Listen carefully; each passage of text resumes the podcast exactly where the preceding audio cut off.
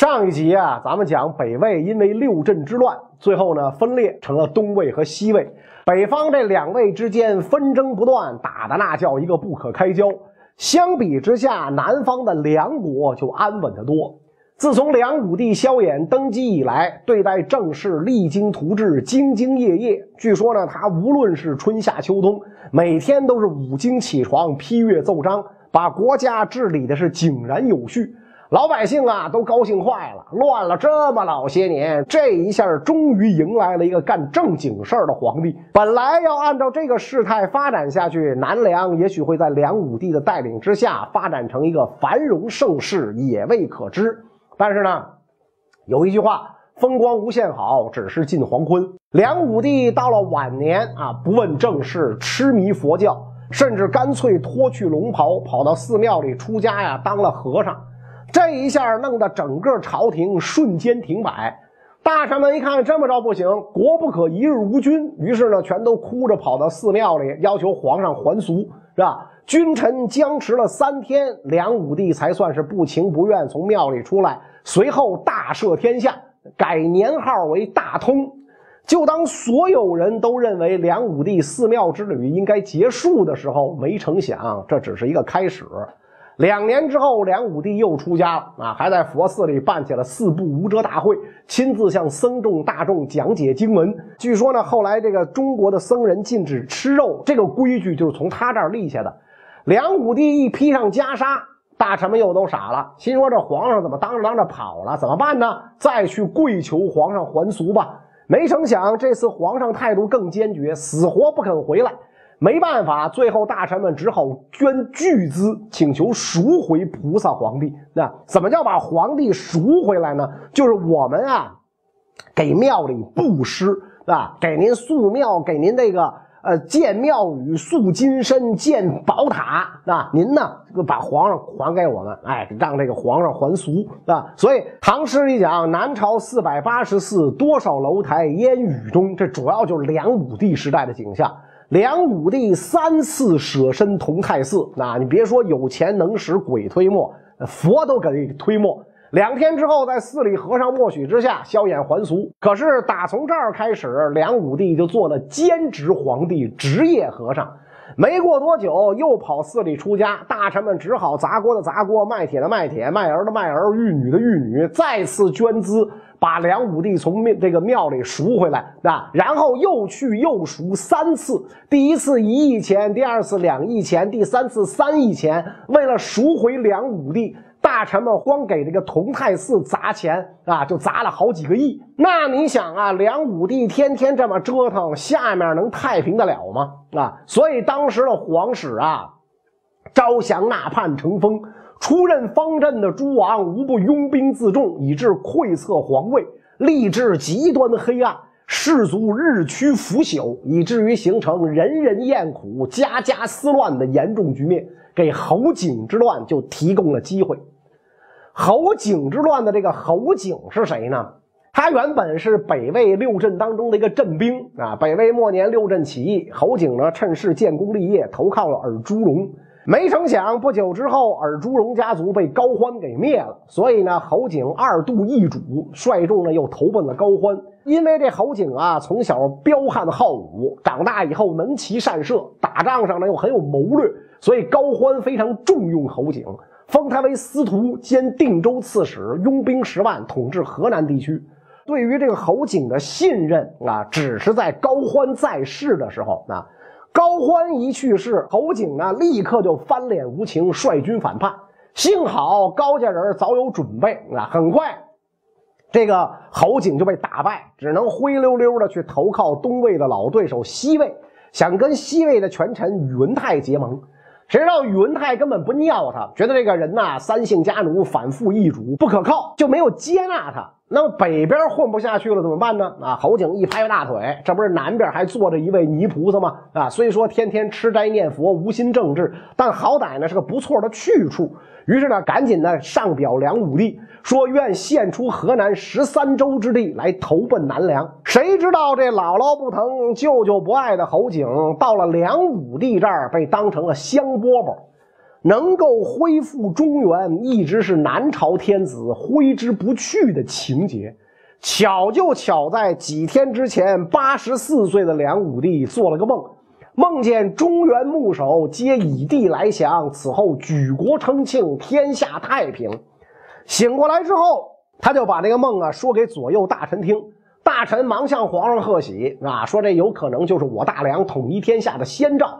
梁武帝深信不疑，说：“没错啊，朕很少做梦，一旦有梦，必定灵验。”没过几天，侯景使者就来了，奉表请降啊！梁武帝一看，哎呀，你瞧瞧，是吧？朕前几天刚做的梦，这不就灵验了吗？特别高兴，立刻下诏封侯景大将军、河南王，都督河南北诸军事。按说侯景这条丧家之犬能有如今待遇，应该对梁武帝感恩不尽、尽忠尽职才是正理。但是呢，他不满足。听闻江南王谢两家是门阀大族，就跟皇上讲啊，我想迎娶王谢两家的姑娘进门啊。梁武帝心说：你想瞎了心了吧？你也不撒泡尿照照你是谁？王谢两家的姑娘，别说你侯景，就算是我皇亲贵胄，人家也看不上。所以梁武帝就劝他啊，说王谢两家呀门第太太高，你呀够不上。要不呢，你就选个普通点的家族吧。虽然皇上说的是实话。侯景不乐意了，这不是摆明了瞧不起我吗？觉得我老坦儿是吧？所以呢，对这个梁武帝就有了憎恨之意。梁武帝一点没有感觉出来，依然把侯景当成心头肉啊。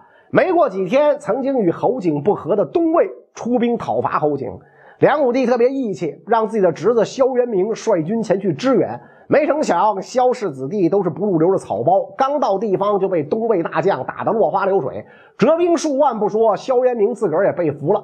紧接着，东魏趁机进攻侯景，双方大战一个多月。最后，这侯景部队粮草用尽，手下也有不少将士开始叛离投魏，所以侯景带着八百多骑兵来到寿阳，在这儿招兵买马，重振旗鼓。梁武帝是万万没有想到，派去支援侯景的侄子成了东魏的俘虏。正在焦急之际，高澄派人来跟梁武帝讲和，对方呢甚至很大度的表示可以释放被俘的萧渊明。梁武帝一听高澄这么有诚意，也不顾群臣反对，开始积极跟东魏谈判。但这么一来，侯景就坐不住了，寻思来寻思去，只有一点能够想通，那就是之所以东魏答应把萧渊明送回来，肯定是要拿我来换。想到这儿，上表梁武帝，说出自己的担心。梁武帝讲：“朕与卿之间，君臣大义已定，怎么可能随便抛弃你呢？”侯景信的话，你骗三岁小孩呢？不信，那再次上表，梁武帝又给他怼回来。侯景还不放心，就伪造了一封从东魏首都邺城发出的信，里边要求用萧渊明换侯景。没想到很快就得到了回信梁武帝在信中讲：萧渊明早上归来，侯景晚上回去。侯景看到这里，勃然大怒，咬着牙讲：“早知道这老匹夫心肠歹毒，反正坐在这儿也是死，不如先下手为强。”于是，在梁武帝太清二年，也就是公元五百四十八年的八月，侯景在寿阳起兵叛梁，一边向建康出发，一边开始去拉拢这个萧正德。萧正德是谁呢？梁武帝的侄儿啊！梁武帝早些年啊没儿子，就把这萧正德过继过来，立为太子。后来呢，梁武帝有了亲儿子，侄子萧正德就被废了。突然之间失去太子之位，这个萧正德对此也是耿耿于怀。于是呢，做出了一个惊人的决定啊，背叛南梁，投奔北魏。到了北魏之后，他仍然是不受待见，所以不久之后呢，又背叛了北魏，逃回了南梁。对于这一切，梁武帝并没有处罚，只是把他臭骂了一顿，还把他的爵位啊恢复了。侯景知道萧正德跟梁武帝这层关系啊，就给这个萧正德啊写了一封信啊，说现在天子年高，奸臣当道，将来非出祸事不可。王爷您本来就应该是储君，天下义士对您失去储位都十分愤慨。我侯景如今愿意助您早登尊位。萧正德本就不满现状，早有反叛之心。看到侯景这封信之后，那高兴的鼻涕泡都快冒出来，立刻就同意啊，要跟侯景里应外合。非常可惜，梁武帝不知道二人狼狈为奸，一丘之貉，还放心的安排自己这好侄子守卫健康秦淮河上最大的一座浮桥——朱雀桥。很快。侯景的部队就攻破了健康。到了这儿之后，萧正德以运送芦苇为名，暗中接济侯景部队的所有辎重。几天之后，侯景攻破朱雀门，开始围攻台城，就是梁武帝的宫城。但是万没有想到的是啊，台城城墙异常坚固，城里的军民顽强抵抗啊，僵持了一百三十多天，依然没有攻下。城外的侯景焦急万分，城里的百姓更不好过。台城刚被围的时候，城内还有十几万百姓，到了后来，战死的战死，病死的病死，饿死的饿死，城里边就只剩下四千来人，到处是尸体，无人掩埋。大家日夜盼望南梁各州诸侯王军队前来救援。其实啊，各地前来秦王的军队二三十万人早就来了，但是呢，为了各自保存实力，都在健康周围按兵不动。有的将军甚至躲在自己的家里，那每天喝酒作乐，嗑着瓜子儿。没有人真正把台城里的百姓和老爷子的安危当回事儿。所以，太清三年三月，侯景攻入台城。自封大都督，掌握朝廷大权，转过身来就把同伙萧正德给杀了。至于梁武帝，侯景把他软禁在殿内，断绝一切膳食供应。即便是他卧床不起，侯景也不准御医进殿诊治。最后，梁武帝被活活饿死，享年八十六岁。这也是中国历史上第二高寿的皇帝，是吧？第一是乾隆嘛，是吧？梁武帝死了之后。侯景先后立了两个梁朝皇帝当傀儡啊，不过咱们都知道，不管侯景立多少个皇帝，都不过是他自己称帝的一个跳板而已。到了公元五百五十一年，侯景实现了这个愿望，自立为帝，国号为汉，改元太史。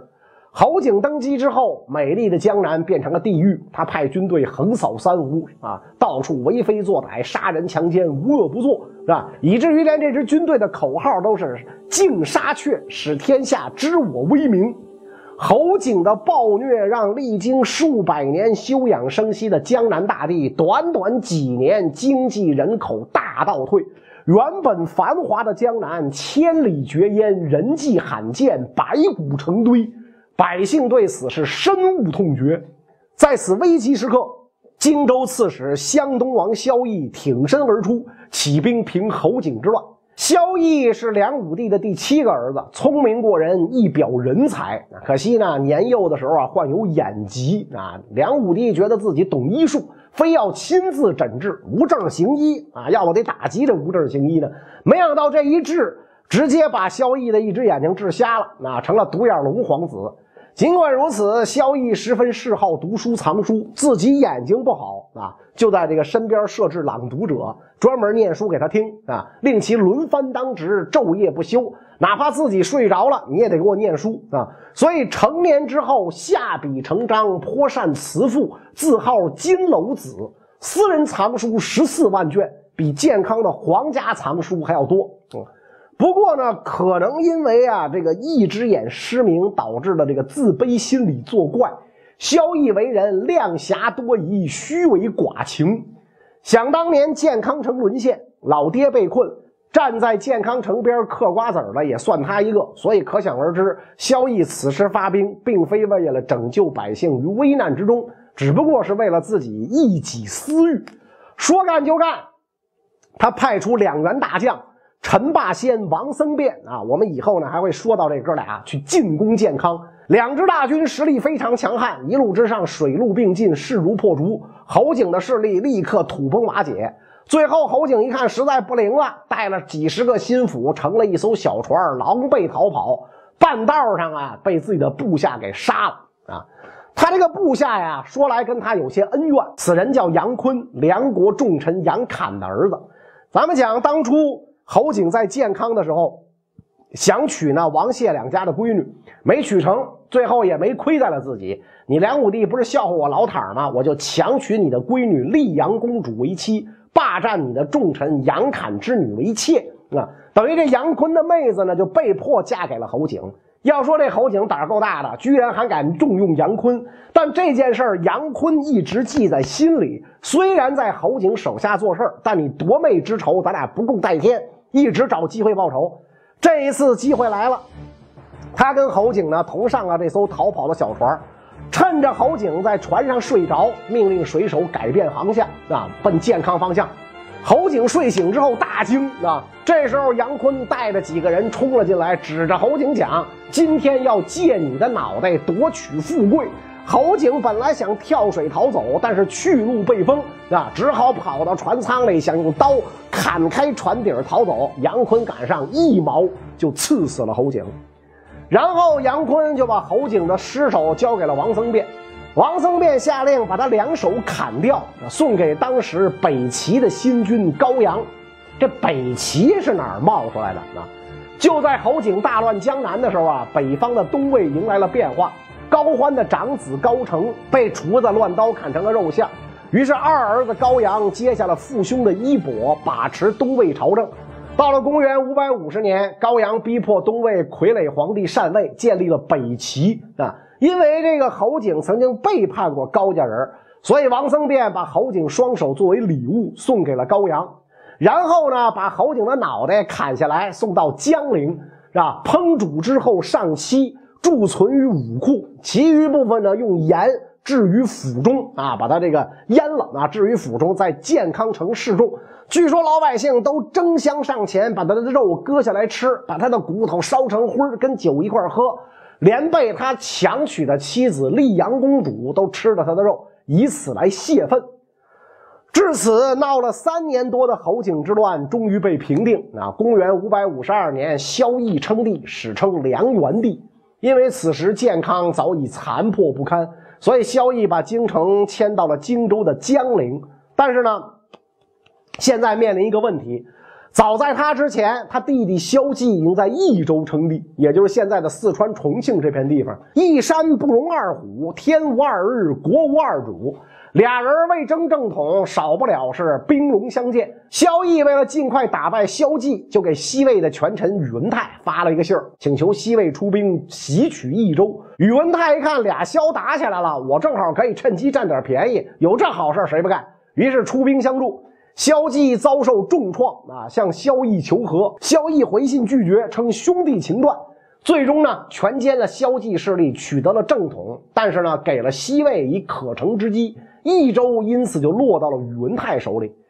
萧绎一瞅，这不行啊，就又给宇文泰发信，要求按照旧图重新划定疆界。宇文泰大为不满，昔日的合作伙伴瞬间就变成了对手。西魏开始出兵进攻南梁。一场大战即将爆发，那么最后谁是赢家呢？益州花落谁家呢？关于这个内容，咱们下一集再说。